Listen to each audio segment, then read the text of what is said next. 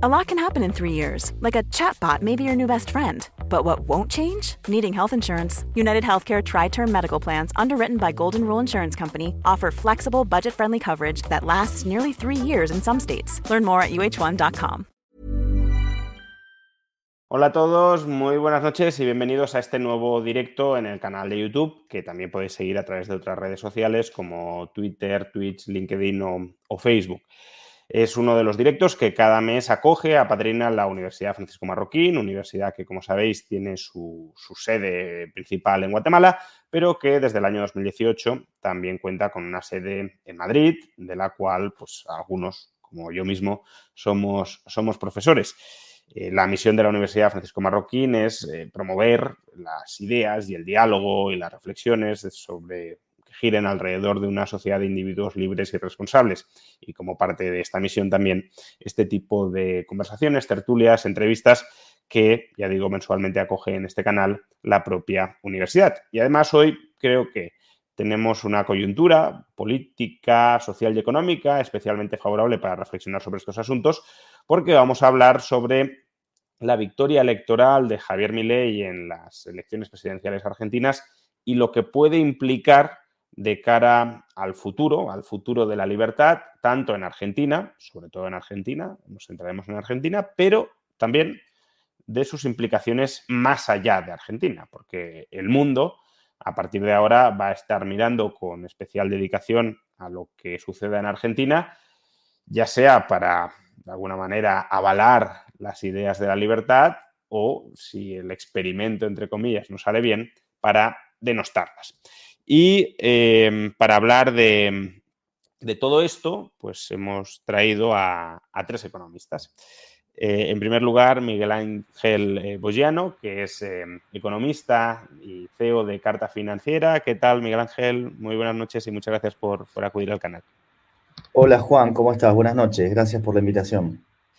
Un placer que, nos acompañes. Eh, también tenemos a Iván Carrino, economista, uno de los eh, economistas más influyentes, eh, especialmente entre los más jóvenes del panorama argentino. ¿Qué tal, Iván? Muy buenas noches. Hola, Juan Ramón. Hola, Miguel. Bueno, un placer para mí estar aquí en tu canal hoy. Y por último, a un habitual de este canal en diversos frentes, eh, Dani Fernández, que también es profesor de la Universidad Francisco Marroquín y que además eh, también tiene su canal de YouTube en el que ha ido siguiendo y ha ido analizando. Recientemente, pues el último vídeo sobre la victoria de ayer de Milei, pues ha ido analizando el fenómeno político y económico de, de Javier Milei. ¿Qué tal, Dani? Buenas noches. ¿Qué tal, Juan? Gracias por invitarme. ¿Qué tal todos? Nada, pues lo dicho, muchas gracias a los tres por, acompañarnos en este directo. Em, bueno, Javier Milei ha ganado las elecciones, ha ganado con el mayor apoyo popular en términos absolutos de votos de, la historia de un presidente de Argentina. Eh, por tanto, parece que tiene un, importante respaldo social eh, detrás de sí, pero eh, ¿cuál es ahora mismo la magnitud del reto al que se enfrenta Milei? Eh, porque la sensación que tenemos eh, desde fuera, y creo que tanto Miguel como Iván viviendo dentro y, examinando y analizando mucho más de cerca la realidad argentina, pues no nos lo podréis aclarar, pero la, sensación que, algunos tenemos es que aquí se ha ido alimentando una bomba de relojería eh, hasta aguantar todo más o menos como se podía hasta las elecciones presidenciales, pero a, partir de ahora esa bomba puede empezar a, explotar por múltiples frentes. ¿no? De hecho, Massa ya ha dicho que, antes de, terminar su periodo como ministro de Economía, que, pide irse, como diciendo, bueno, pues aquí os dejo y que se os caiga todo el tenderete. ¿Cuál es el reto, como digo, al que se enfrenta, al que se va a enfrentar Javier Milei a partir de ahora? Miguel, por ejemplo. Bueno, eh, Creo que el reto principal es resolver eh, una gran cantidad de desequilibrios que hay en la economía. Vos tenés muchos problemas de precios relativos. Te diría que uno de los mayores es este llamado cepo cambiario, a partir del cual el gobierno impone un, un precio artificial del dólar, el llamado dólar oficial, para que la gente tenga una referencia está en la zona de 360 pesos, es un dólar al cual pueden acceder los importadores, algunos, los que el gobierno decidía, y por otra parte, el dólar libre, que puede comprarse a través de operaciones de bonos, porque tampoco es una forma directa de hacerlo, estaba en la zona de 900 pesos. Entonces esta brecha monumental lo que hizo fue que tuviéramos siempre una gran demanda de importaciones y liquidaciones de exportaciones, por supuesto. Em, eso para poner un ejemplo. Claramente eh, tenemos que el litro de nafta que en Argentina siempre ha estado en la zona de un dólar, hoy vale 35 centavos de dólar. Entonces, imagínate vos tener que llevar eso a una situación normal. Estoy hablando de un producto nada más, no menor, por supuesto, que impacta en todos los costos de logística. Y yo siempre lo que trato de explicar es que poner parches es algo, entre comillas, simple, porque vos podés poner un parche, arriba otro parche, otro parche más. Creo que en los últimos cuatro años debemos haber tenido 48 parches distintos. Y como vos bien dijiste recién, cuando vos empezás a querer desarmar esa cantidad de parches, bueno, puede estallar alguna de las cosas. Entonces, la ingeniería financiera que vos tenés que hacer para ir en reversa es mucho más complejo que simplemente estar tapando acá y para allá. Así que me parece que ese es el, gran desafío, cómo ir desarmando todos esos desastres, porque la verdad que termina siendo un Frankenstein la economía argentina, cómo hacer para desarmar eso sabiendo que en una parte vas a tener un salto de precios enorme, pero a la vez cuidando a los que menos tienen, porque vos ya tenés pobreza en la zona del 50%. Entonces, ¿cómo haces ese salto enorme de precios que por más que sea una vez, obviamente implica inflación, implica más pobres? Bueno, es, vos vas a tener que secuencialmente ir resolviendo ese problema.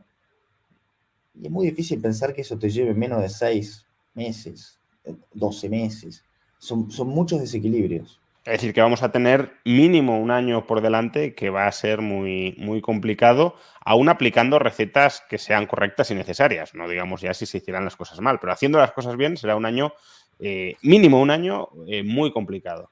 Sí, señor. Iván.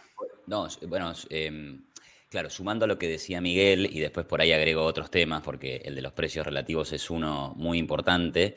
Eh, estamos en una situación parecida a, la heredada por Macri.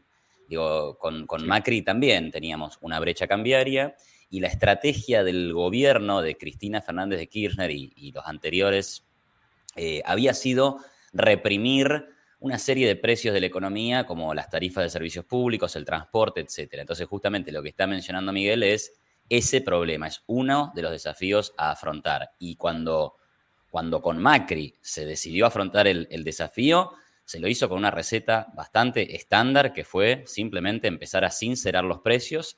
El, dólar se liberó de un día para el otro y con las tarifas de servicios públicos se fueron haciendo ajustes que, según algunos eran brutales y según otros eran demasiado graduales, ¿no? O sea que hay para opiniones, hay para todos los tipos. Hay, hay otros dos temas, creo, que son clave eh, el primero es el récord de inflación. Argentina tiene la cuarta inflación a nivel mundial, con 140% de inflación anual en el último dato. Eh, y a eso es claramente es un desafío. ¿Cómo resolvemos la inflación? Obviamente, Milei ya planteó eh, la idea de dolarizar, con lo cual, bueno, todo eso es un, tema en sí mismo. Y por otro lado, digamos, también siempre ligado, porque los problemas de Argentina son fiscales, monetarios y de regulación, la cuestión fiscal, el Fondo Monetario. O sea, Argentina este año ha incumplido todas las metas eh, monetarias eh, de, déficit fiscal y encima una meta de acumulación de reservas, eh, que en el año Argentina lleva perdida la, cantidad de reservas más grande de toda su historia, ¿no? Entonces, así, así de cerca estuvimos de, alcanzar la meta. Así que esos también son desafíos. y son desafíos que, bueno, cuando uno tiene que... Porque acá, bueno, yo comentaba esto, ¿no? Ya sabemos que Milei ha leído a los autores austríacos y es un seguidor de Mises y de Rothbard, pero acá no hay que ser ningún Rothbardiano para resolver y acomodar la economía argentina que está totalmente pasada de gasto público, de emisión monetaria, de inflación y de represión de precios. O sea, el 90% de los economistas haría lo mismo eh, mirando la, situación argentina sin ser austríaco. Es más, hasta, los keynesianos vienen acá y dicen, muchachos, bajemos el gasto porque esto no da más. y bajar el gasto, subir las tasas de interés, eh, congelar la, emisión de dinero y demás, obviamente que en el corto plazo pueden tener sus efectos adversos, aunque si se hace en el marco de un plan creíble, bueno, por ahí algo de la confianza que generes te va a amortiguar ese impacto negativo inicial, ¿no? Te, iba a decir que prácticamente todos los economistas dirían, hay que alcanzar más o menos unos mismos objetivos, pero probablemente el camino que, eh, estratégico que marcarían no sería en todos los casos el mismo, y, ya no por su orientación ideológica de escuela austríaca, Chicago, que sino porque tampoco está muy claro cuál es la, estrategia óptima a seguir, si más gradualista, si eh, más radical para que todo el ajuste se produzca en el, en el muy corto plazo y por tanto ahora que mi ley tiene, digamos, esa mayor legitimidad, ¿no? Los primeros 100 días de gobierno, que intente hacer todo lo que pueda y ya luego que el ajuste eh, pues se vaya produciendo durante los próximos años, etcétera, ¿no?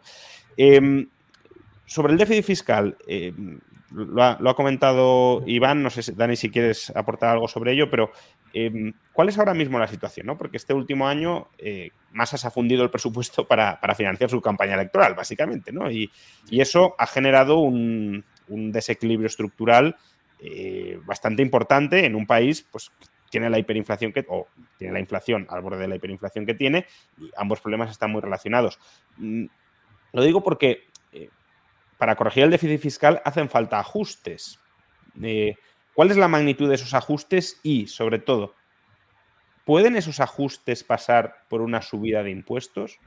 Porque, bueno, es una medida clásica de ajuste. En España la seguimos en el año 2012 eh, pero claro, eh, parece que mi ley, eso sí es una línea roja que no, que no la va a querer asumir. Si no la asume, hay margen por el lado del gasto, únicamente del gasto, para corregir ese desajuste que, no sé, vosotros me podréis cuantificar, pero que es muy importante.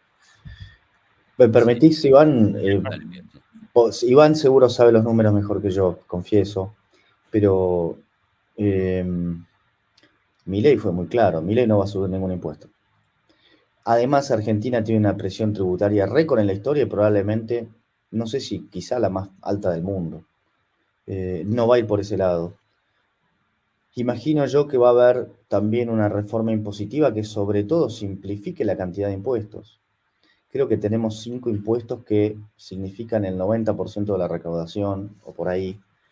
Y el resto lo que hacen es, complicarle la vida a la gente, pero de manera muy grave, porque es, es, muy complejo y terminan siendo tasas y, cuestiones muchas veces municipales, pero fíjate que creo que hay 166 impuestos en Argentina, sin embargo 5 explican el 90% de la recaudación.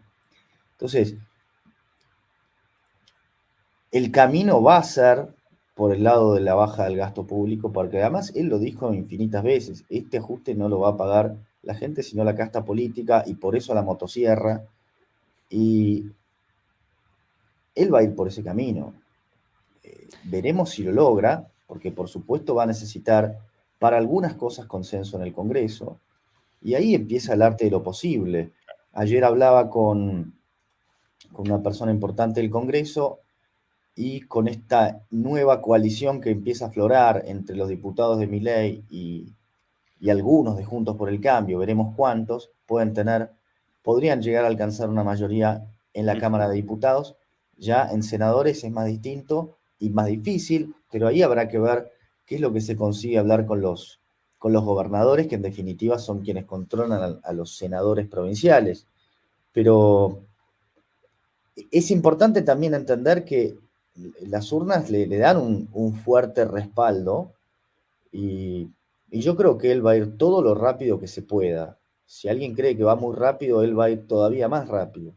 Eh, su política va a ser va a ser lo más shock que, que tenga a su alcance.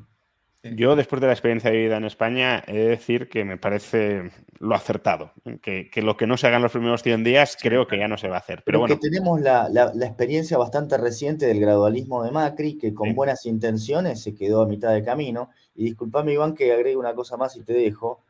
La diferencia esta vez con lo de Macri es que ahora vos tenés al Banco Central con las... Eh, tiene pasivos remunerados, que son las LELIC, que crecen a una velocidad sorprendente. Y además, Argentina hoy no tiene la hoja de balance como para conseguir deuda.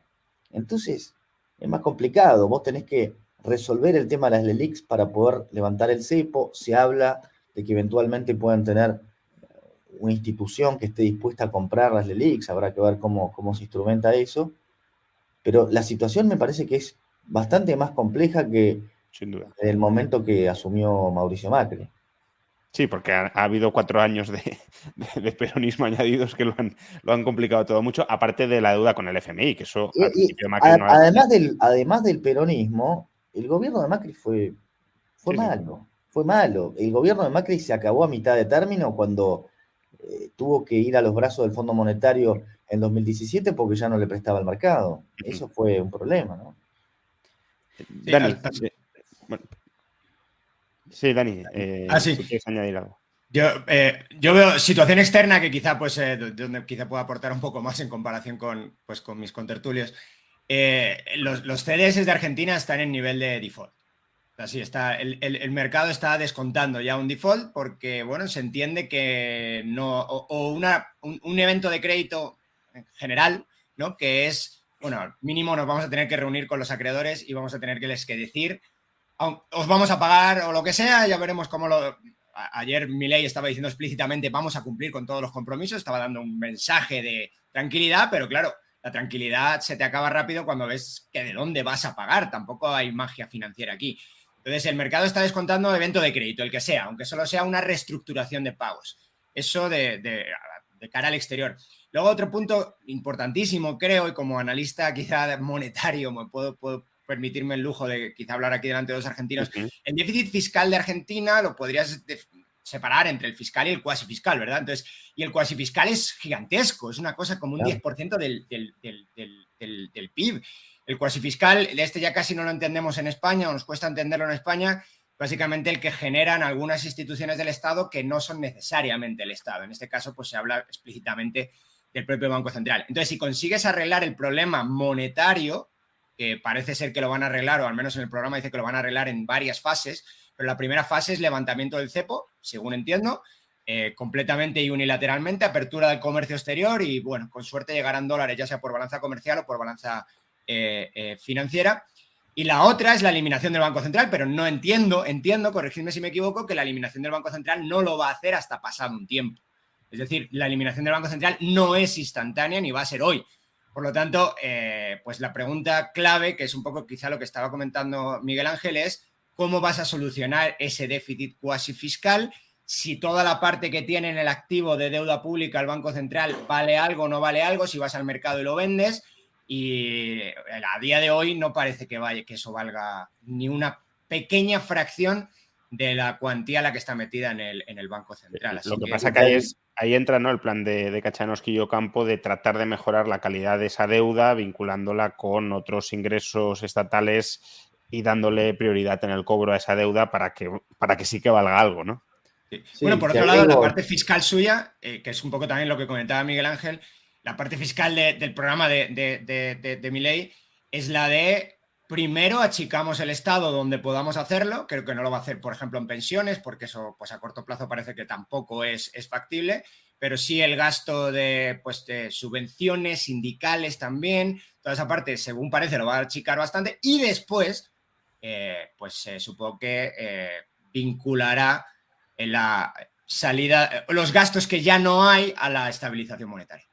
Em, Iván, eh, antes de que, que eh, comiences tu, exposición sobre mm, eh, la situación fiscal, no conozco cuál es la, distribución del gasto en Argentina, pero por trazar un paralelismo con España en 2012, el problema probablemente no era tan grave, aunque la magnitud del déficit sí era muy importante. Aquí también se habló mucho de, no subir impuestos y de solucionar el déficit público recortando gastos a los sindicatos, a los partidos políticos, pero al final hubo que meter mano en gastos que se consideraban fundamentales o intocables, como por ejemplo sanidad, educación, em, sueldo de los empleados públicos. Em, ¿Hasta qué punto esto va a ser necesario en Argentina? O parte del ajuste ya se ha hecho em, con la inflación y no incrementando proporcionalmente pensiones y, salarios públicos y por tanto diluyendo su poder adquisitivo y meramente congelando o incrementando nominalmente menos estas, estos, estas transferencias, ya se va ajustando el déficit público. Es decir, ¿cuál es la situación? Bueno, esa, última forma de, hacer el ajuste es la que ha venido practicando eh, este gobierno.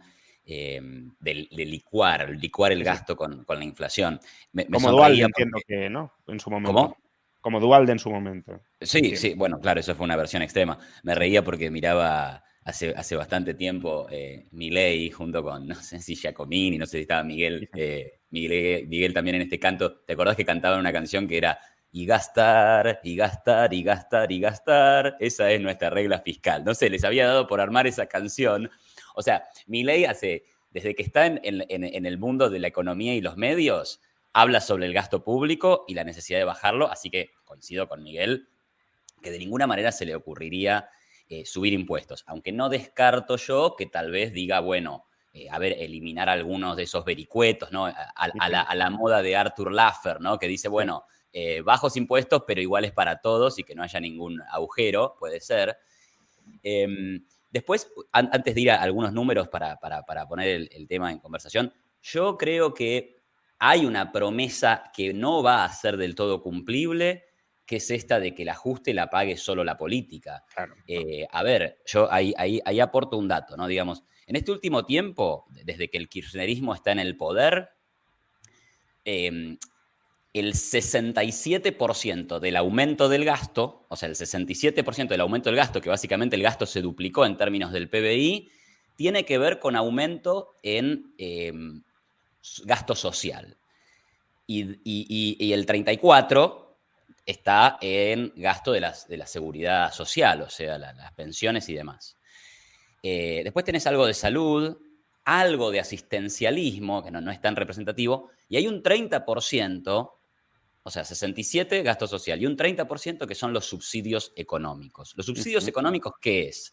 Bueno, básicamente que a la gente le hemos dado el transporte público, las tarifas de, luz, o sea, el, gasto en energía, el gasto en agua, el gasto en gas de red, se lo hemos dado a precios ridículamente bajos por controles de precios y para que las empresas no se vayan del país o no cierren definitivamente, se les ha tenido que subsidiar de una forma monumental. Por eso, la gran mayoría de los economistas, cuando ven que hay que hacer un ajuste del gasto en Argentina, van a mirar el tema de los subsidios económicos. Y ahí, mi ley tiene una propuesta que a mí no me termina de quedar del todo clara, en donde dice que él va a eliminar los subsidios económicos, pero sin que eso se traduzca en un aumento del gasto del bolsillo de la gente no hay, él, habla sobre renegociar contratos, eh, cambiar la ecuación económica del contrato con las concesionarias. A mí me parece que eso no va a ser posible. Y detrás de toda reducción del gasto público, sí, hay alguna persona que por ahí no es directamente la política, bueno, que, está perdiendo, ya sea un contrato de obra pública y demás. Ahora, dicho esto, porque también está, ¿cómo plantea bajar el gasto? Mire, hay espacio, hay espacio en términos de, de gasto. y sí, a ver, la propuesta de mi ley tiene como cuatro ejes. Una es la eliminación de ministerios. ¿Es mucho eso o es poco? La verdad que no es tan significativo. En algunas estimaciones se puede ahorrar hasta el 1% del PBI. Sería un montón, la verdad, eliminando algunos ministerios. Luego, los subsidios energéticos, esto de lo que hablábamos, el año pasado fue 2.6 puntos del PBI, el gasto en subsidios. O sea que ahí es muy importante. O sea, hay espacio para reducir esos gastos y lograr equilibrio fiscal. Porque la Argentina hoy está pasada en términos fiscales, había comprometido con el fondo una meta del 1,9 y al, al, mes de octubre estamos en 1,7, o sea, nos vamos a terminar pasando una vez que termine el año. Pero también, y esto es cierto, Argentina sufrió una sequía en donde la caída de la recaudación pública fue muy importante. O sea, los derechos de exportación, por darte un dato que ahora lo tengo en el aire, hace dos meses, estaban cayendo 24% en términos nominales en una economía con la inflación que ustedes saben que tenemos, ¿no? O sea, imagínense, eso, eso es un fuerte golpe a la recaudación pública que el año que viene no va a estar. Entonces, para, para ir a, algo normal, para tener un equilibrio presupuestario, me parece que no hacen falta grandes cosas. Ahora, para cumplir las expectativas de mi ley, que dijo que iba a reducir el gasto en 15 puntos del PBI, me parece que ahí sí. O sea, eso es una reforma importantísima y que no es solo eh, los choferes de los diputados, o sea, exige mucho más esfuerzo. No, a ver, eh, si, dices que para ajustar el déficit no hacen falta grandísimos recortes, ya me quedo mucho más tranquilo, porque yo entiendo que, claro, la reducción de 15 puntos de PIB es una cosa que en todo caso se va a hacer a largo plazo y con reforma del Estado, eh, pues... claro, y una economía creciendo también, ¿no? Que, Sí, y pasando incluso porque servicios que hoy presta el Estado eh, los, los, proporciona el sector privado y no el sector público. Es decir, 15 puntos de PIB es un tercio, para que nos hagamos una idea, de todo el gasto público de España, o en, términos, ya digo... ¿Me, permiten un comentario? ¿Me permiten un comentario? claro, adelante, Miguel. Me parece que hay, hay una cuestión dinámica que no sé si están teniendo en cuenta del todo. Y es, creo que Iván lo mencionó a la pasada, o no sé si vos, Juan, si vos eh, conseguís, si, si ley consigue un shock de confianza, vos podrías tener una inversión lo suficientemente grande que termine impactando en más actividad y en más recaudación, que te ayude a, no tener que eh, recurrir a tanto, a tanto achique efectivo del gasto para así bajar el déficit o por poder tener eventualmente superávit. Y lo que ha pasado en Argentina, que Argentina no crece. Entonces, una parte, fíjate que esto fue en, alguna medida la apuesta de Macri. Macri apuesto, apostó al gradualismo porque pensó que siendo Macri, automáticamente y de manera mágica iban a venir una suerte de inversiones, una serie de inversiones que iban a hacer crecer y obviamente le iban a dar un alivio fiscal enorme. Lo que pasa es que no hizo ningún tipo de reforma para motivar esas inversiones. Si vos podés hacer esas reformas y son creíbles y de esa forma conseguís que efectivamente venga dinero, el dinero de los primeros que van a venir es de los propios argentinos, que tienen un montón de dinero fuera del país, o lo tienen abajo del colchón. Entonces, si vos conseguís eso, también te resolvés varios de los problemas, pero, o, o no sé si los resolvés enteramente, pero le das un espaldarazo muy importante. Yo puedo vincular esto con, vinculo esto con lo que decía Dani para que no quede también perdido ese comentario que hablabas de los CDS y demás. Claro, la situación de la deuda argentina, eh, yo el, número que miro es el, del riesgo país, que es un poco la inversa de lo que estás diciendo vos, ¿no? Eh, en la medida que Milei, como dice Miguel, pueda transmitir que su plan es creíble y factible, el riesgo país se tiene que derrumbar. O sea, Argentina tiene que ir a un riesgo país de 600 puntos como una exageración. Andamos en 2200. Bueno, pero bueno, obviamente todo eso implica las cuestiones fiscales que, estamos hablando. Desde mi punto de vista, es alcanzable un equilibrio presupuestario sin grandes esfuerzos. Y un datito más, eh, cierro esta, esta, cuestión.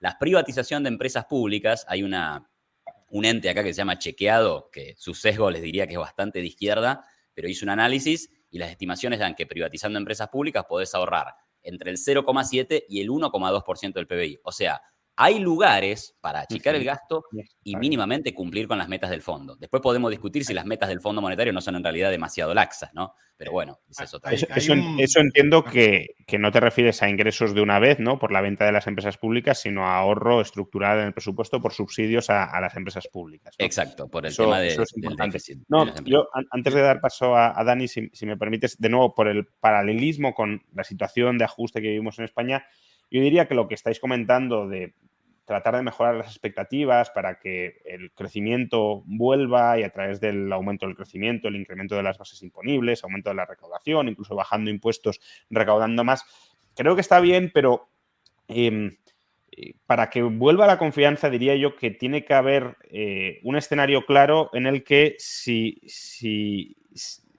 si la inversión no afluye per se y la economía no crece, aún así el país no va a quebrar. Porque si, si, los equilibrios que tenemos es o viene la inversión y crecemos y por tanto no quebramos, o si no viene suficiente inversión, terminamos quebrando. Entonces, por profecía autocumplida, se puede terminar cumpliendo el segundo escenario, dado que no se refuerza suficientemente para el inversor la, la confianza. ¿no? Y ese es un escenario en el que España estuvo. ¿no? España en 2012 también se lo jugó todo a, bueno, pues aquí llegará el PP, hará algunos ajustes, algunas reformas y Europa nos dará un espaldarazo y, crecerá todo. Y al final no fue así. Al final tuvo que venir a rescatarnos el Banco Central Europeo porque lo que hizo el capital, en lugar de entrar, fue salir masivamente ante la perspectiva de que el ajuste eh, el ajuste no fuera no era suficiente. Bueno, hay un dato muy concreto de hoy que no sé si lo tienen presente. Las acciones argentinas subieron 20% en dólares y 40% subió IPF. Sí, sí. Eso me parece que es, una, gran noticia de credibilidad. Aparte que por lo que estáis diciendo, el ajuste necesario en Argentina ahora mismo es bastante menor eh, del que era necesario en España en 2012. En 2012 España tenía un déficit de 10 puntos de PIB. Eh, por lo que me estoy diciendo, estáis en un déficit de alrededor del 2%, lo cual, hombre, eh, es bastante manejable, ¿no?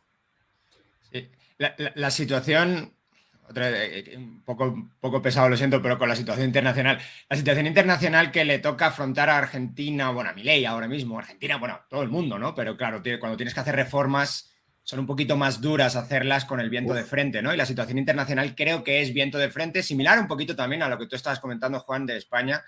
2007 en adelante, eh, pues la verdad que tocó hacer reformas en un momento un poquito complicado. En ese sentido, por ejemplo, Alemania tuvo suerte que empezó a hacer reformas en 2004 en 2004, cuando todo, es, cuando todo crece, aunque no hagas nada, es un poco más fácil hacer las reformas. Mi, intuición, también por lo que hablamos en las tertulias macro, también aquí en tu canal, Juan, es que eh, pues, el, mundo financiero internacional está en un momento complicadito. Eh, con destrucción de liquidez, con tipos muy altos y con repatriación de capitales desde países emergentes a países eh, core, ¿no? a países centrales. De ellos, evidentemente, el área dólar y Estados Unidos. Pero esto, esto, es una, esto es una situación un poquito complicada para atraer inversiones. Eh, por un lado, las vas a atraer, es verdad, puedes atraerlas con un shock de confianza, como estáis diciendo, y de hecho yo estoy muy de acuerdo con todo lo que estáis comentando, pero atraerlas es más caro. Eh, es más caro y compites en un mercado decreciente, en un mercado con una liquidez decreciente en el que eh, pues muchos otros países emergentes están con necesidades pues muy, muy duras de liquidez esas necesidades duras hacen que el precio, ya no solamente el precio del bono de Estados Unidos se vaya a las nubes, 5%, sino que el diferencial de los países emergentes está creciendo en prácticamente todos los países. Entonces, eh, esta situación, eh, pues bueno, pues, eh, pues no, te toca, no, te, no, te toca bailar con la más guapa, te está tocando bailar en un momento pues especialmente complicado de la coyuntura internacional. y creo que eso es una desventaja que ley va a tener que, pero Dani, no, te preocupes. Que... viste que eh, cuando fue la Gran Depresión en Estados Unidos, en la Unión Soviética decían, acá no pasa nada, claro, si estaban al margen del mundo. A nosotros no pasa lo mismo. vosotros no estáis al margen del mundo tampoco. Más o menos. ¿eh? No, pero es que no tenemos crédito, estamos totalmente fuera del mercado. Entonces, bueno, mejoras marginales a la Argentina, digamos, le, le sirven a pesar del contexto internacional. Bueno, sí, sí, sí, sí, sin ninguna duda. Era, además, era un comentario, aparte era un comentario añadiendo a lo que habéis dicho. Está, claro que Macri tuvo tasa de interés del 5%, del 0%, ahora estamos en 5%, pero yo quiero subrayar la enorme cantidad de dinero argentino que es el primero en entrar eh, cuando las cosas mejoran, y ni siquiera estoy hablando del dinero no declarado, porque también hay un montón de dinero no declarado que en definitiva termina entrando en la economía en negro, que no es el mejor de los mundos, pero también te la va a hacer mover. Entonces eso también es un... Honestamente no sé cuántas son las estimaciones, siempre son números gigantescos, pero se hablan de 200 mil millones de dólares eh, no declarados. honestamente no sé cómo hacen esas estimaciones, pero además hay una barbaridad de dinero argentino que sí está declarado, que estuvo el blanqueo de Macri y se quedó afuera. Vos ponele algunas condiciones y la realidad es que no hay ningún lugar en el mundo que hoy te esté ofreciendo nada demasiado atractivo para invertir. Al argentino ponerle alguna cosa que más o menos funcione, que más o menos funcione, y bueno, ahí vas a poder hacer uso del, home bias y la gente invierte en su país. Entonces ahí te va a jugar a favor.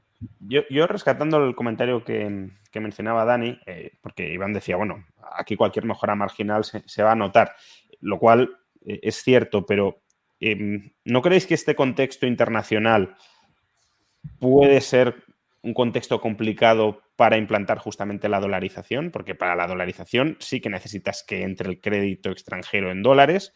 em, aunque sea para refinanciar, por ejemplo, las posiciones de, los bancos, no digamos ya del Banco Central, eh, a través, por ejemplo, de, la venta de activos en condiciones que sean, que sean atractivas y que permitan esa recapitalización. Entonces, ¿no creéis que si hay un contexto de contracción del crédito global, ese contexto puede ser especialmente eh, inapropiado o complicado al menos para la dolarización? Y la dolarización, desde mi punto de vista, hay que hacerla lo antes posible, porque como se vaya retrasando mucho, no se va a hacer. Pero, ¿me, permitís un segundo ahí? Sí, claro, a mí me parece que hoy la dolarización no tiene sentido si no hay dólares. Por supuesto, pero eso Milei lo dijo 700 veces. Pasa que a, algunos periodistas argentinos les gusta repetir que daría un tipo de cambio de 5 mil pesos por dólar o pavadas similares. Pero vos en una Argentina que está funcionando más o menos bien, más o menos normalmente, sin cepo, el Banco Central empieza a acumular reservas con cierta velocidad y recién ahí vos podés tener la dolarización. La dolarización al final quiere decir que vos tenés, que liquidar el pasivo del Banco Central. Vos tenés que tener algo en el activo con el cual puedas sacar todo tu pasivo. Hoy no tenés nada. Por eso el plan del que habla eh, Kachanowski y Ocampo era justamente una manera de monetizar el activo para hacer todo eso. Eso si lo tuvieras que hacer a punta de pistola mañana. Pero si vos dejás algo de tiempo y vos podés tener una reconstrucción de las reservas, bueno, podrías estar en una situación mejor, por supuesto no va a ser automática, por supuesto no va a ser automática, pero me parece que la dolarización no depende tanto de que haya o no crédito en el mundo, depende de la capacidad de reconstrucción del propio Banco Central o de los activos propios de Argentina, porque no es que vos vas a tomar dólares prestados para dolarizar, vos lo tenés que traer, tiene que ser tuyos. No, Miguel Ángel, eh, es, correcto con respecto al Banco Central, pero tengamos en cuenta que si eh, el Banco Central no tiene. Eh, o sea, si, el Banco Central se liquida, que al final eso es lo que busca, creo, acertadamente mi ley, liquidando los pasivos con, los activos intercambiados por dólares, aún así tienes una situación del sistema bancario argentino cuyos depósitos van a tener que pagar dólares y cuyos activos no tienen por qué ser altamente líquidos, convertibles en dólares a la vista, como para atender los reembolsos de los pasivos. Entonces, la banca, la banca privada sí va a necesitar de algún tipo de acceso a, prestamistas internacionales para, refinanciarse. Eh, pues, la situación, por ejemplo, de Panamá o, bueno, en Ecuador creo que funcionan a través de reservas que tiene el Banco Central en dólares, ¿no? Em, pero esa situación... los propios bancos, ¿no? Y los propios bancos. Y los, propios bancos que las han ido acumulando con el tiempo, claro, pero... Em, entonces, Mm, ahí sí que hay un, yo creo, un, posible peligro si, si, no se tiene un, acceso más o menos fluido a, la refinanciación internacional. de acuerdo, de acuerdo, no lo, no lo tuve presente, sí. Yo lo que decía, pero, sí es un buen punto el hecho de que las, reservas están ahora extraordinariamente bajas por el control de cambios, ¿no? Entonces yo sí. yo sí compro el punto principal tuyo, Miguel Ángel, con las aclaraciones y anotaciones, por supuesto, de Juan, pero, pero eh, eh, el punto principal es este, es, si dolarizas hoy es un problemón, vas a tener que dolarizar a un tipo de cambio ultra depreciado, básicamente porque no hay dólares. Pero bueno, en el momento que liberas el tipo de cambio, que eso creo que lo puede hacer el día uno, eh, unificación y liberación del tipo de cambio y que sean las casas privadas las que, las que cambien, probablemente vas a tener un salto al día uno también del tipo de, del tipo de cambio. Esos saltos creo que son los que ya se están anticipando hoy. Eh, y por eso, bueno, pues el dólar ayer, dólar vuestro, dólar blue, ¿no? Y todo esto, o el dólar cripto, como tenéis 50 dólares, a uno desde fuera de verdad que le cuesta, le cuesta seguirlo, pero creo que el cripto es el de cortísimo plazo, ¿verdad? Ese es el, más mercado de, cortísimo plazo. Ese pega un golpe hacia arriba. Y tiene sentido que pegue un golpe hacia arriba, porque te vas a eliminar todos los controles. Si te vas a eliminar todos los controles y el tipo de cambio era suficientemente alto y suficientemente transparente, tú esperarías eh, que solamente por esa vía eh, al menos dejaras de perder dólares o al menos justamente el tipo de cambio al que se descanse el mercado va a ser un tipo de, cambio que va a dejar de salir dólares, incluso va a hacer que entren dólares, porque desde luego, bueno, yo acabo de estar en Argentina, es increíblemente barato. Pero increíblemente barato es insultantemente barato para los argentinos. O sea, pues, yo tuve la sensación de que podía comprar medio país eh, con, cuatro dólares mal puestos. Eh, entonces, claro, si es insultantemente barato, para mí, como un turista, eh, bueno, a lo mejor el turismo es difícil que se, pues que se expanda al triple en un día, pero el turismo no sé, pero desde luego los flujos de capitales sí. Entonces, desde ese punto de vista, en el momento que tienen los flujos de capitales entrando con todas las mm, peros que he puesto yo antes, ¿no? De que hay restricciones de liquidez internacionales en dólares y todo. Pero bueno, si es suficientemente barato, si, si los incentivos económicos son suficientemente fuertes, eso te, eso te lo, te lo, te lo que un poco el punto de Miguel Ángel antes, ¿no? Eso te lo pasas por encima, entra un montón de dólares allí y entonces es, es el momento de dolarizar. El dólar cripto está en 1016 pesos, me fijé recién.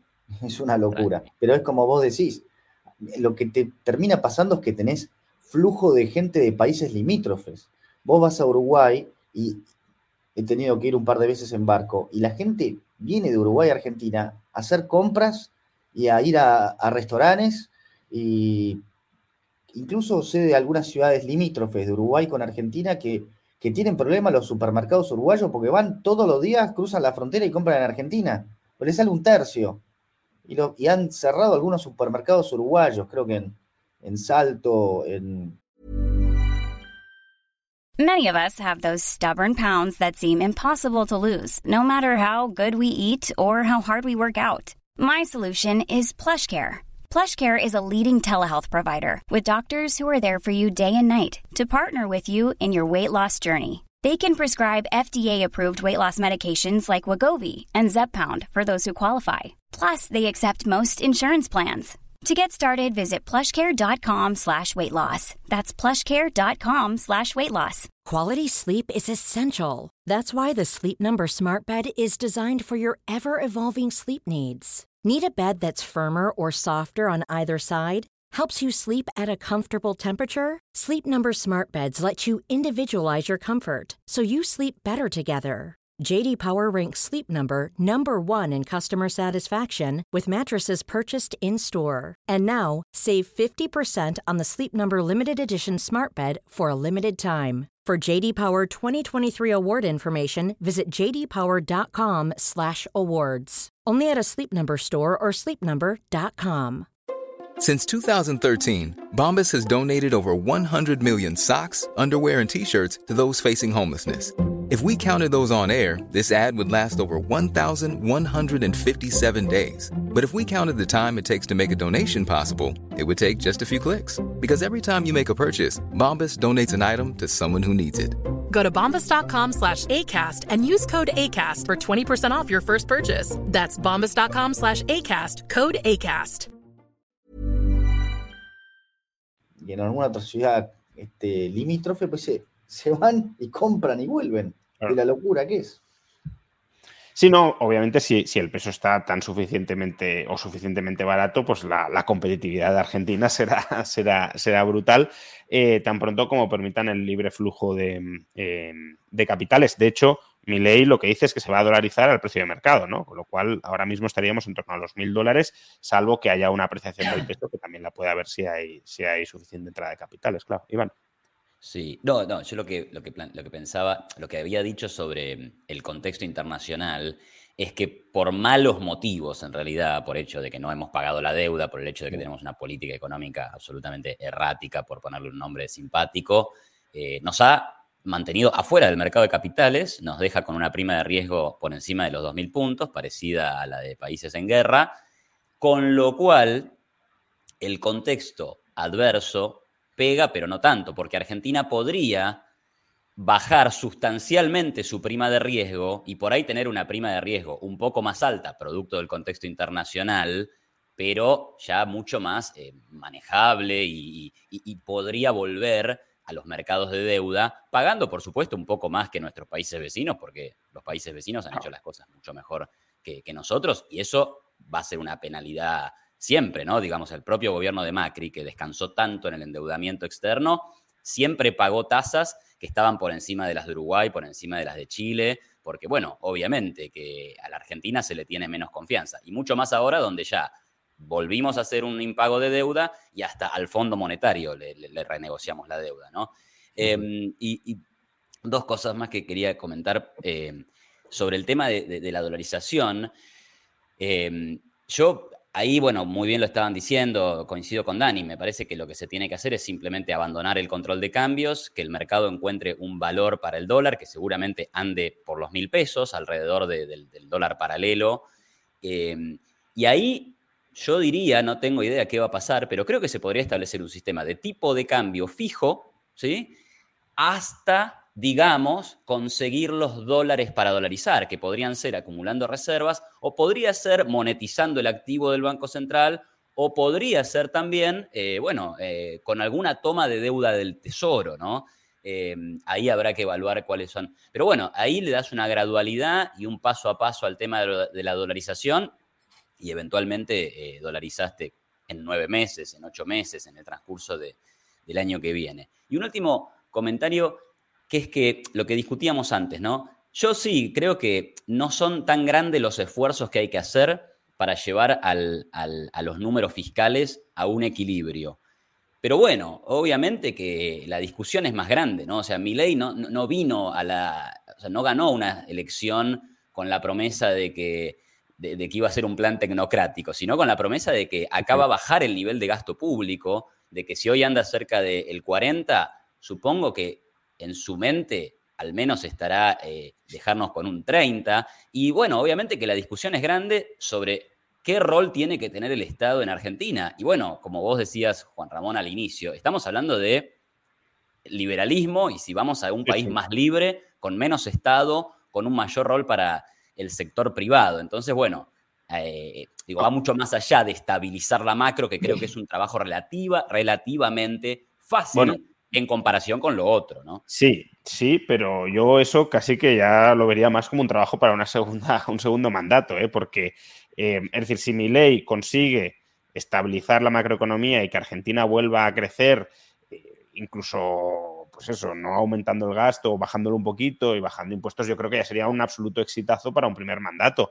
Y además, eh, creo que muchas de las reformas estructurales que hay que hacer para rebajar el gasto público Mm, necesitan ir acompañadas de crecimiento, de convicción y de haber acreditado ciertos resultados, como podría ser haber estabilizado inicialmente el país, ¿no? O sea, yo creo que sería pedirle mucho a mi ley, oye, que si lo consigue mucho mejor, pero sería mucho pedirle a mi ley que en cuatro años estabilice la macroeconomía, consiga crecimiento económico y te baje el gasto público al 30% del PIB, vamos, ya estaría. Sí, bueno, el plan suyo, él dice 35 años, ¿no?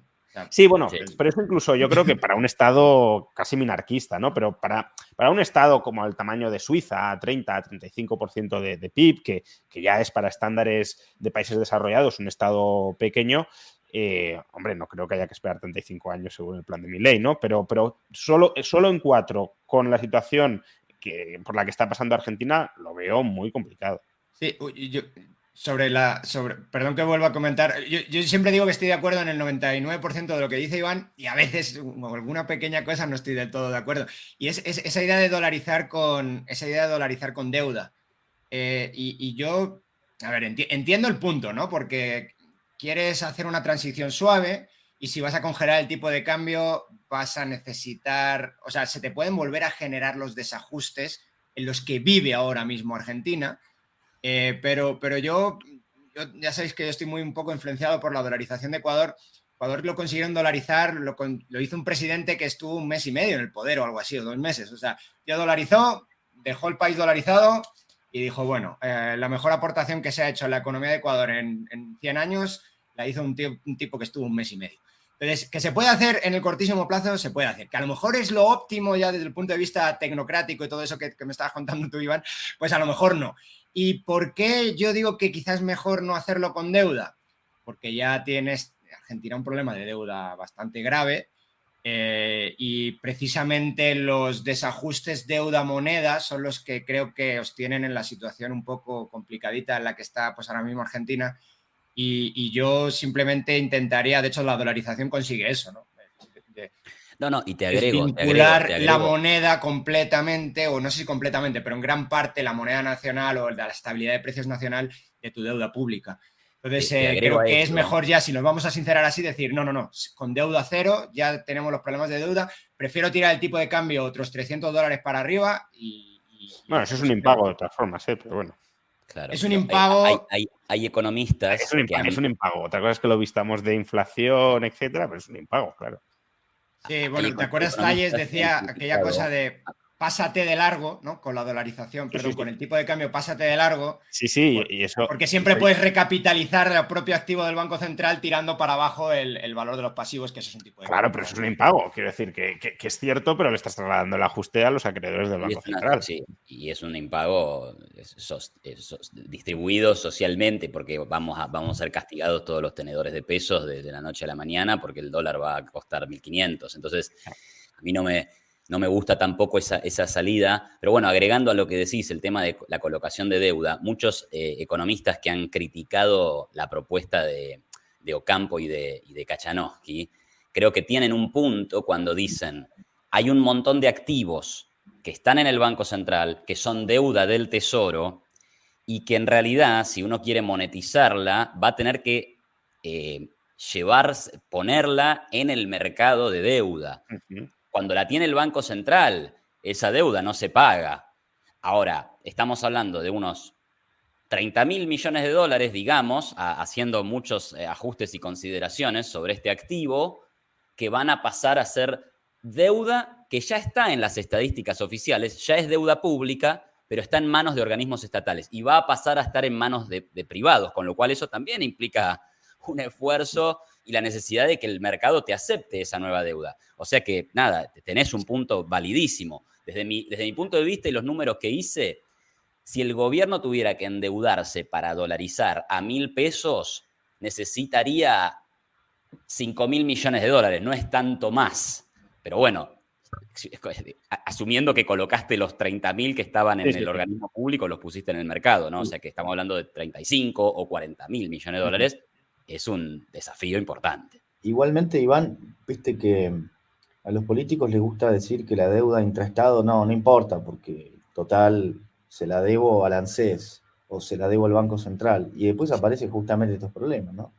Eh, a veces es sorprendente cuando muchos, bueno, a veces economistas hacen las estadísticas de la deuda como, como el Banco Central o el ANSES sabe que le van a refinanciar, dice, no, entonces esa deuda no la necesito, total, como es intraestado, me la refinancian. Entonces aparecen estas, estas situaciones como la que hoy tenemos en el Banco Central. Efectivamente, esas letras intransferibles no pueden valer cero.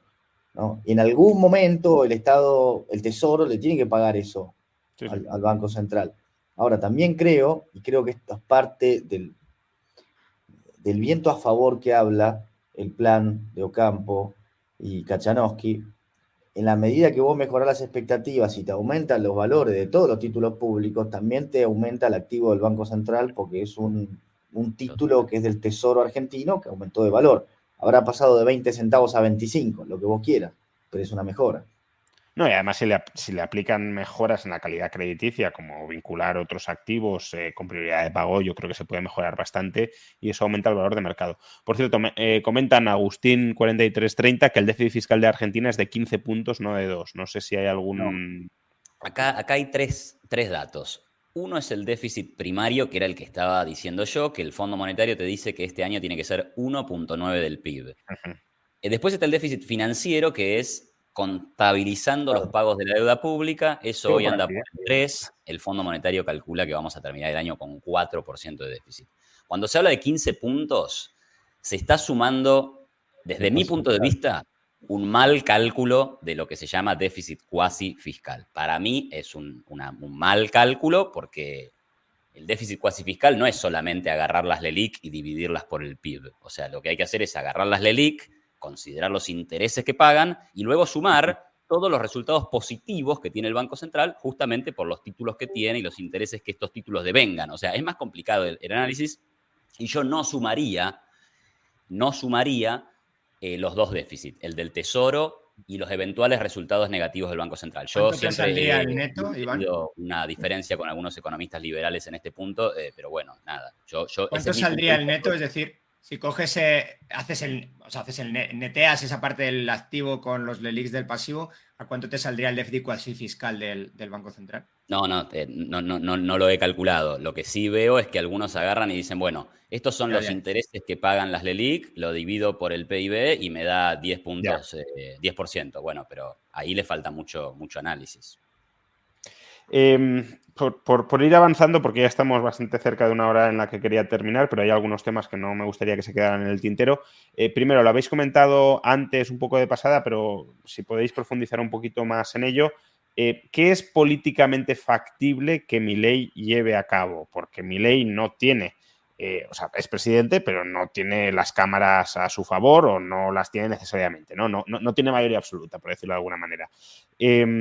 Puede, por ejemplo, cerrar el Banco Central si, si no está el Congreso y el Senado a su favor. Es, factible que llegue a estarlo en este punto porque, eh, por ejemplo, Bullrich se opuso muy firmemente a, cerrar el Banco Central durante la campaña. No sé si ahora puede cambiar de opinión. Eh, recortes de gasto, es decir, ¿qué es factible que pase por ahí? Porque en gran medida el éxito o el fracaso de Milley dependerá de, lo que pueda hacer y de lo que le dejen hacer. Yo te, déjame responderte de esta forma, Juan de mi ley han dicho que no puede hacer casi el 95% de las cosas que ya ha hecho. Entonces, él no iba a poder llegar al mínimo de votos para ser diputado en las PASO. Después ganó. Después no iba a tener ninguna posibilidad de entrar en el balotaje. Entró en el balotaje y fue presidente. Entonces, em, en mi experiencia, no hay que subestimarlo jamás, porque es cierto lo que vos decís, que tiene una dificultad pero buena parte de la campaña eh, se basó en el hecho de que era un salto al abismo, que no iba a tener gobernabilidad. Y fíjate cómo, yo no voy a decir de casualidad, pero las piezas se iban a acomodar de esta forma, donde obviamente él ganando iba a tener de aliado natural al PRO y que obviamente Juntos por el Cambio se iba a fracturar porque ya eran dos partidos distintos adentro, dos facciones muy diferentes. Y además de esto, yo creo que también se dice, ¿cómo va a poder gobernar sin ningún gobernador? Y si los gobernadores lo único que les interesa es la coparticipación. Entonces, creo que esas alianzas él las está tejiendo en este mismo instante. Mientras nosotros estamos hablando, se están construyendo todas esas cosas. Y cuando vos tenés eh, un respaldo tan grande y sobre todo eh, en distintas edades, y, en, todo tipo de sectores sociales, yo creo que la fuerza es muy grande. Así que yo creo que Milei va a poder conseguir mucho más de lo que incluso los más osados estiman. Yo, tengo una enorme expectativa a nivel personal y a nivel intelectual en lo que él eh, va a ser capaz de lograr. por eso yo te digo, del punto de vista político, eh, definitivamente va a tener que ir teniendo algunas pequeñas victorias parciales que le, las va a necesitar para poder construir a partir de ellas, pero al principio me parece que va, eh, y yo creo que va a librar por lo pronto, una de las primeras batallas va a ser la reforma laboral. Eh, y esa, es, esa es, una, es una gran batalla, porque a partir de ahí eh, vos vas a poder tener un incentivo grande para, para que crezcan las empresas, ¿no es cierto? Algo que no es nada menor. Sí, eh, de nuevo, yo, claro, hablo de, lo que conozco más de cerca, pero la reforma laboral en España, eh, que, imagino fue mucho más tibia de lo que mi ley quiere que sea la de Argentina, eh, fue un revulsivo para la economía. Fue un revulsivo absoluto y, parte, buena parte de la recuperación, de, la supervivencia de muchas compañías en España y de la contratación posterior se debe a esa, reforma laboral. Eh, curiosamente, bueno, eh, España tiene una, bueno, no tengo que, tú lo sabes perfectamente, Juan, una legislación laboral horrible. Probablemente pocas en el mundo deben ser peores y quizá la de Argentina es peor, ¿no? El jaleo que tenéis montado con los sindicatos, ese no lo tiene en España. El sindicalismo en España está casi muerto y lo estaba ya en el, 2012, no se pudo ni oponer a la, a la, reforma. Creo que en Argentina es, no, entiendo los detalles, pero te paralizan el país en, medio segundo. Hay, hay, una cosa del contexto internacional que a mí sí me gustaría comentar, que eh, es favorable a Argentina. Ah. Quería preguntar sobre el contexto internacional, con que a lo mejor. entonces, entonces me callo y me, vincular. no, porque eh, otro tema que, por el que os quería preguntar es. Eh, bueno, mi ley es muy pro libre comercio, de hecho ayer mismo en el discurso lo puso como uno de los principios, de los tres principios de, su programa o de su acción de gobierno, eh, pero al mismo tiempo también ha dicho que, él no va a tener tratos con, dictaduras como por ejemplo China. Em, ¿Cuál va a ser la relación con China y qué implicaciones puede tener? Hoy había rumores de que se cancelaba el swap con China y eso obviamente dificultaría todavía más eh, la, posición financiera del Banco Central. Y, una de las preguntas que, entiendo desde Taiwán llegaba al chat es si Milei va a reconocer a Taiwán como país soberano, ya que compartimos los mismos valores liberales y democráticos, tal cual como Israel. Entonces, bueno, un poco la valoración general sobre esto, ¿no? De, sobre cuál va a ser la relación entre, entre Argentina y China con Milei y qué implicaciones geopolíticas y económicas puede tener sobre la situación del país. Yo creo que mm, ahí me, atengo a lo que dijo ayer respecto de que el gobierno va a ser un gobierno limitado, pero que va a cumplir con todos los compromisos asumidos. O sea que en ese sentido, más allá de que él esté en contra del gobierno chino, le, va a pagar la deuda que tiene. El Banco Central tiene una deuda, el swap es una deuda con el Banco Popular chino, con lo cual no debería modificarse eso, eh, al menos en, el corto, en el corto plazo. Em, eh, quiero decir a lo que dijo Miguel, digo amén, o sea, ojalá así sea, ojalá así sea, ojalá mi ley avance mucho más de lo que se cree que puede avanzar. Y, bueno, nada, respecto de, sí, de la cuestión del, libre comercio, me parece que es absolutamente deseable que la Argentina tenga unos vínculos más, más fluidos con el, con el mundo, pero veo difícil eh, la cuestión de, salir del Mercosur. O sea, tanto Bolsonaro con su ministro de Economía, Pablo Guedes, tenían una agenda muy, muy de libre comercio y no abandonaron el Mercosur. No se ha modificado nada en el Mercosur y lo mismo el presidente de Uruguay, Luis Lacalle Pou, sistemáticamente insiste con, estar, eh, es crítico con el Mercosur porque es excesivamente proteccionista y no ha podido hacer cambios en ese sentido. Entonces, desde el lugar, desde la unilateralmente lo que Argentina puede hacer es bajar algunas restricciones ad hoc sobre las importaciones que tiene, algunas trabas administrativas, eh, pero después no, hay tanto espacio para ir a un libre comercio, una apertura unilateral como fue la de Chile en los años 70 u 80, porque estamos atados con el Mercosur. Así que ese va a ser un tema. ¿Qué se hace con el Mercosur? Y si es posible salir del Mercosur, que como decía, me parece que es difícil políticamente conseguir ese objetivo. Yo creo, que lo que Milei muchas veces refiere cuando se habla de estas negociaciones con China tiene que ver con que hay algunos acuerdos que son muy crípticos. La población no tiene la menor idea de cómo es efectivamente el acuerdo con el swap de China. ¿Cuánto pagamos? Nadie lo sabe. no es pública esa información. Y, y, si se ponen a pensar, es un disparate. Entonces, él está totalmente de acuerdo con eso. Que, ¿Cuánto salió tal o cual acuerdo con China? No, no, eso no se reporta. Eso no puede ser. Entonces, me parece que esa de las cosas que él dice que no va a tolerar, y no sé si hubo alguna situación, o puede haber habido una situación similar con Rusia, no, no estoy seguro, no quiero decir una pavada, pero imaginemos que la hubo. Nada de eso puede, puede suceder. Si hay algún acuerdo a nivel país, bueno, se tiene que saber cuánto fue el costo de ese acuerdo o, hubo un acuerdo y que le dieron una base militar en Neuquén. ¿Qué, es lo que le salió a los argentinos? Me parece que por ahí va mucho más esto de, de quien no quiere tener estos acuerdos secretos con países donde la gente no sabe cuánto le costó al país. Otra, eh, bueno, Dani, sí, adelante. Hay, un tema, él tiene en su programa, y él lo ha dicho muchas veces, apertura unilateral, lo cual a mí me parece pues, muy positivo, ¿no? Simplemente si el otro país no quiere comerciar, él verá, pero los bienes aquí van a entrar en cualquier caso, y para allá se van a ir en cualquier caso, y le voy a quitar los impuestos a la exportación y le voy a quitar los impuestos a la importación, lo cual creo que pues, es lo mejor que se puede hacer económicamente. ¿Cuál es el problema? Pues que curiosamente yo lo he aprendido también intentando hacer a veces política pública o asesorando en política pública, a veces los tratados de libre comercio no te dejan comerciar libremente, lo cual es una cosa apasionante desde el punto de vista de la semántica, ¿verdad?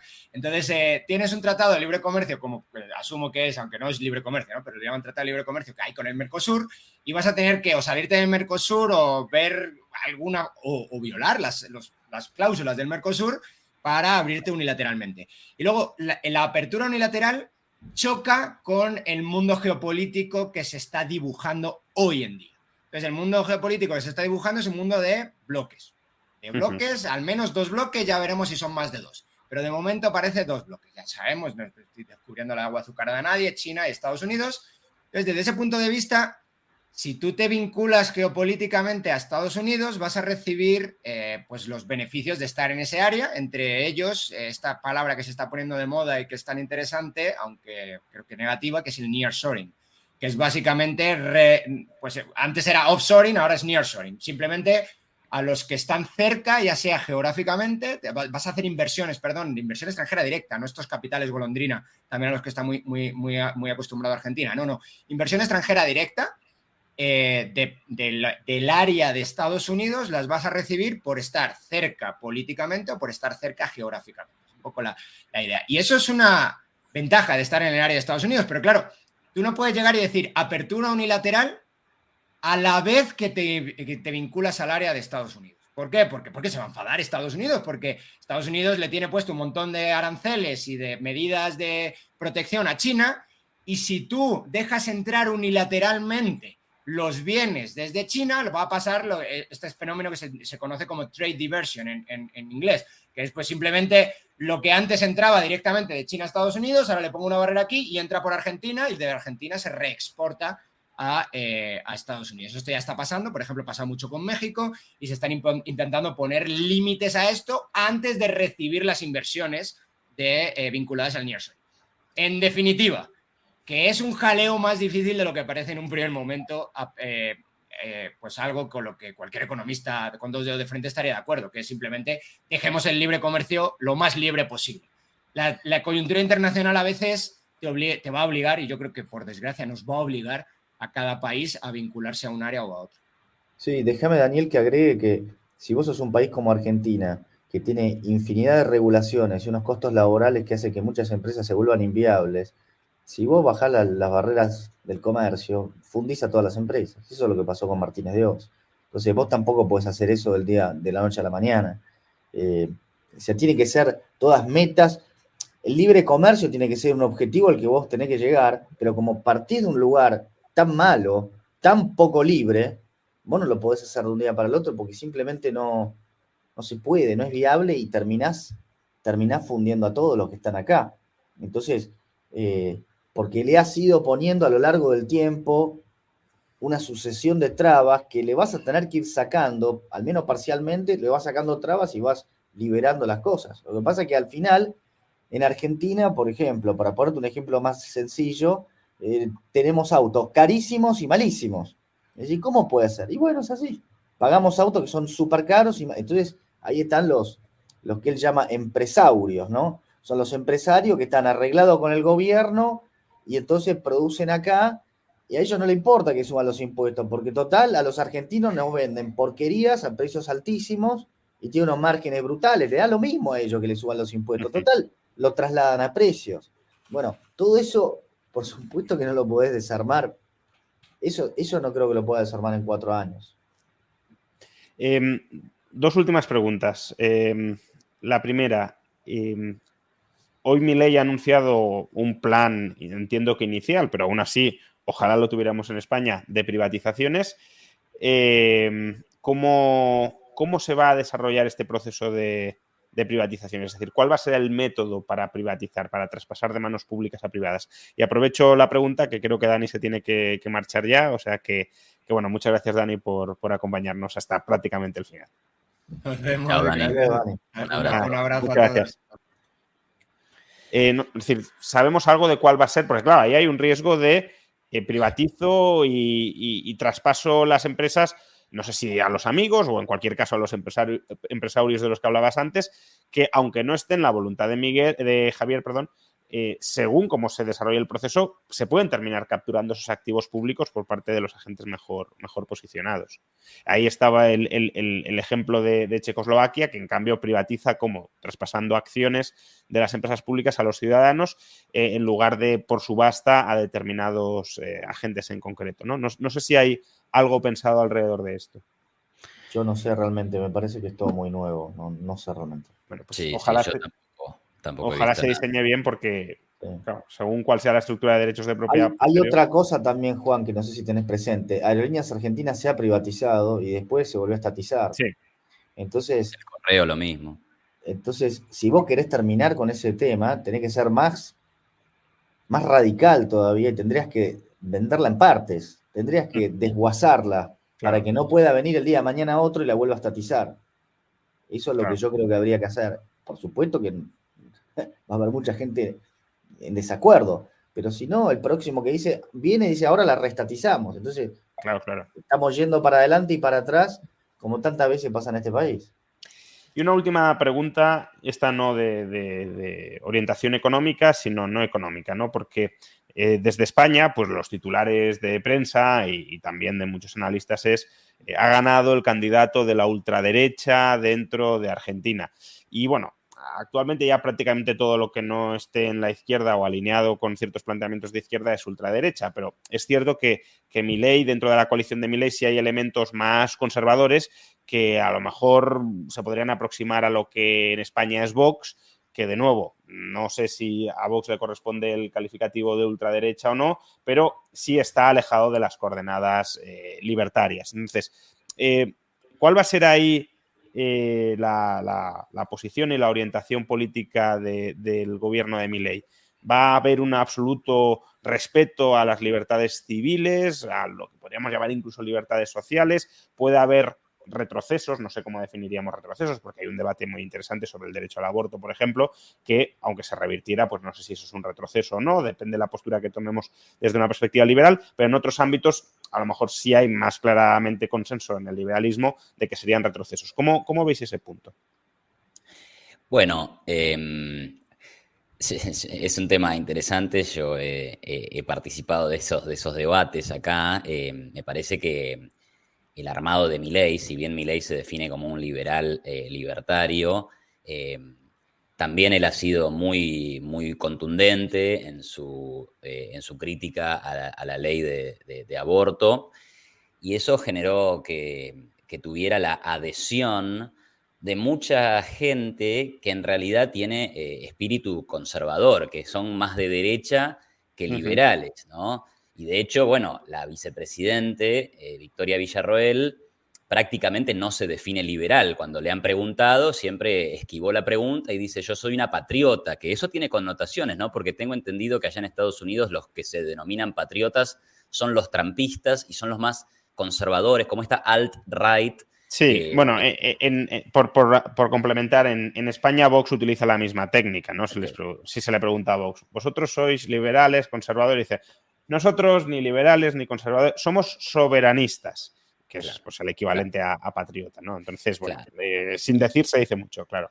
Y, Villarroel, bueno, le, han preguntado, por ejemplo, sobre la ley de matrimonio igualitario, que en Argentina es eh, algo muy importante. En el 2010 se, legalizó la unión, eh, el matrimonio entre personas de mismo sexo, uno de los países primeros en hacer eso a nivel global, pero también en América Latina.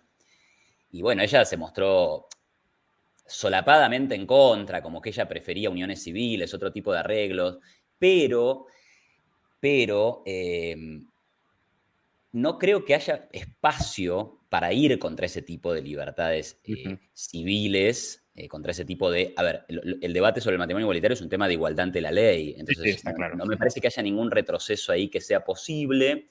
Después, filosóficamente podemos pensar en el tema de las drogas, los liberales libertarios generalmente han estado a favor de la despenalización de las drogas. Mi ley ha mostrado ahí una postura no compatible con eso porque con el argumento del estado de bienestar sugiere que en realidad todavía deben estar eh, controladas por el gobierno, prohibidas, o sea que no veo ahí que haya, que tampoco es una prioridad, ¿no? Pero bueno, ya que estamos hablando de liberalismo como filosofía, bueno, no creo que se legalice ninguna, ninguna droga.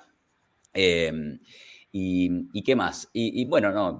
ah, bueno, y el tema del aborto. Es una pregunta interesante si, si se mandará una ley para, para volver a penalizarlo. A mí me parece que es meterse en, un, en, una batalla y en una guerra política que no tiene ningún sentido, que no va a sumar y que no debe estar en las prioridades. O sea, no está en las prioridades. Y yo manifiesto mi, mi, apoyo al, al, al, aborto legal, ¿no? Digamos, aunque esto me reste, me reste seguidores, pero Em, bueno, pero yo, al menos ahí sí que reconozco que es un tema que, entiendo que desde el liberalismo puede haber diversidad de, posturas, porque al final es mm, cuál consideras que es eh, la persona jurídica, la persona, dónde empieza la personalidad y dónde empieza eh, pues, los derechos de la persona, en qué punto y, claro, si, si, se ubica el reconocimiento del individuo y de la persona desde el comienzo, pues un liberal te dirá, pues cualquier ataque es una coacción, ¿no?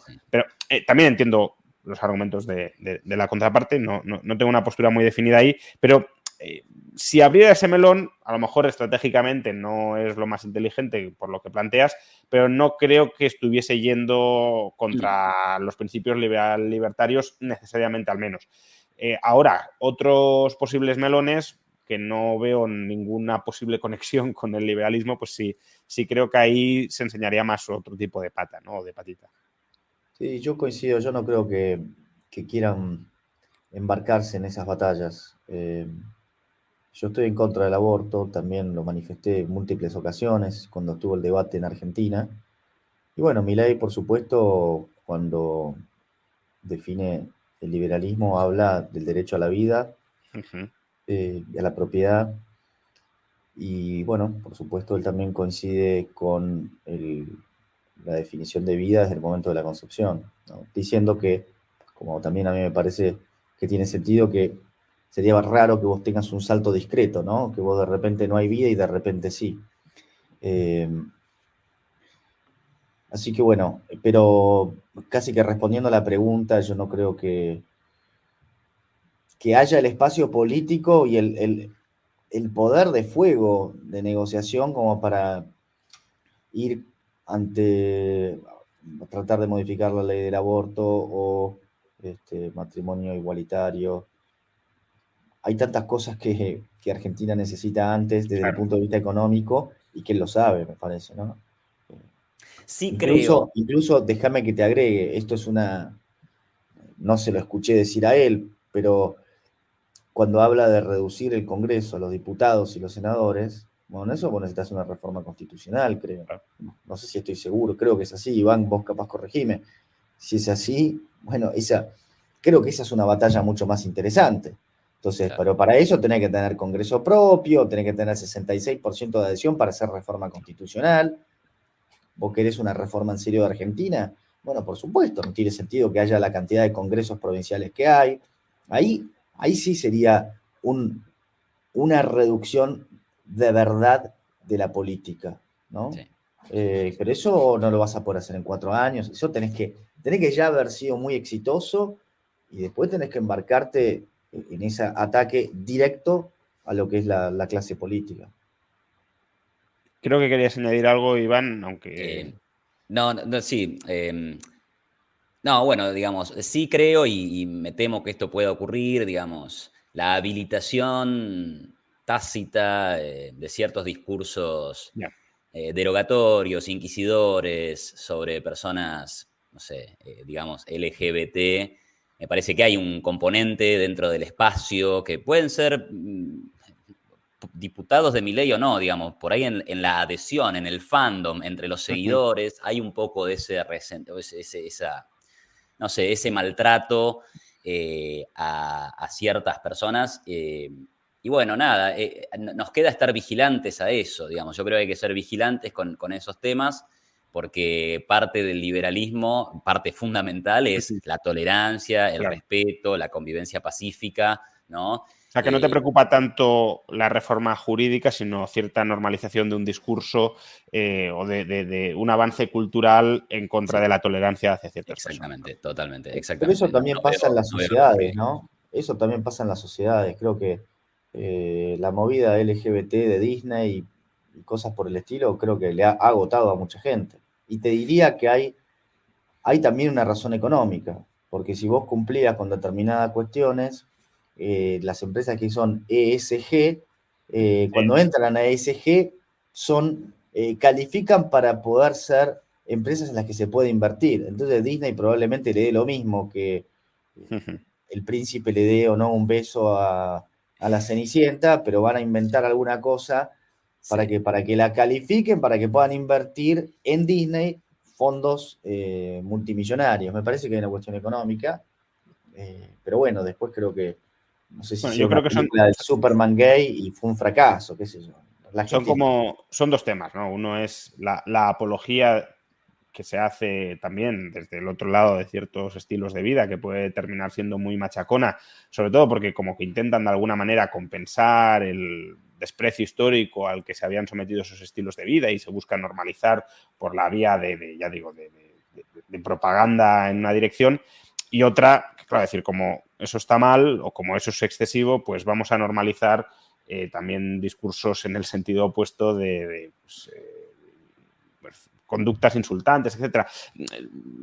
Yo, ahí sí que veo un punto eh, que, por ejemplo, la, entrevista que tuvo Javier con, con Jaime Bailey, creo que, su respuesta hacia la homosexualidad no fue la más adecuada. Es decir, que yo como liberal no tengo absolutamente ningún problema, incluso si alguien pues tiene sexo con una vaca o con un caballo o algo así dijo, pues creo que no es una comparativa acertada, más allá de que lo que quisiera decir que es yo soy tan sumamente tolerante en el ámbito jurídico que permitiría hasta esto, eh, pero claro, no es lo mismo una cosa que la otra y si hiciera esa comparativa probablemente con una familia tradicional. ¿no? Yo soy tan tolerante con la familia tradicional que incluso permito que eh, tengamos sexo con vacas. Pues muchos de su espacio se escandalizarían con razón, pero al, hacerlo a lo mejor con personas del mismo sexo, pues parece que esa comparativa sí es más razonable. Em, pero bueno, eh, por cierto, no lo he destacado, no lo había leído, pero dice, Iván como economista es muy bueno, pero en los temas del aborto, el matrimonio gay, etcétera, peca de progresista. Vean el vídeo de Agustín Laje. Le voy a responder a Víctor. No hay ningún video que me haya hecho a mí Agustín Laje, sino que hay un video mío criticando la postura ignorante de Agustín Laje en temas de homosexualidad. Así que, para que quede claro el tema. Y me pasa muy seguido esto que me dicen que soy un progresista, un zurdo. No pasa nada, soy liberal en serio. Muy bien, pues eh, lo dejamos aquí. Muchas gracias a los dos. no sé si eso me convierte también en un liberal de mentira, entonces. No, no, no, no, Miguel, vos también. Yo, yo acepto a, liberales más a la derecha. Yo sería un liberal un poquito más progre, pero, pero no, dejamos de ser liberales. Está perfecto, está perfecto. Eh, muchas gracias a los dos por acompañarnos. Hemos llegado en algún momento de la tertulia a los 7.000 espectadores en, en directo creo que ha sido una de las más, de las más vistas en, este canal.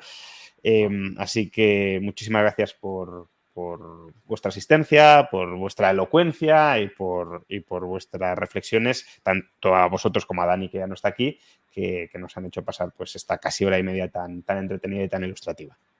Bueno, muchas gracias, Juan Ramón. Gracias por la invitación, Juan. Cuando quieras. Muchísimas gracias. Hasta otra. Y a todos los demás, pues Muchas gracias por habernos acompañado en esta hora y media. Recordad que este es un directo apadrinado por la Universidad Francisco Marroquín, universidad con sede en Guatemala, pero que también tiene su sede en Madrid y que pues, promueve también desde el ámbito de la enseñanza las ideas de la libertad que esperemos estén emprendiendo, estén empezando a aprender y a crecer y a arraigar en Argentina, ojalá cambiando el país para las próximas décadas. Muchas gracias a todos y nos vemos mañana con otro directo del que, en el que también hablaremos de alguna manera de Argentina, pero que anunciaré a lo largo de, del día de mañana. Nos vemos. When you make decisions for your company, you look for the no-brainers. If you have a lot of mailing to do, stamps.com is the ultimate no-brainer. Use the Stamps.com mobile app to mail everything you need to keep your business running with up to 89% off USPS and UPS. Make the same no brainer decision as over 1 million other businesses with Stamps.com. Use code PROGRAM for a special offer. That's Stamps.com code PROGRAM.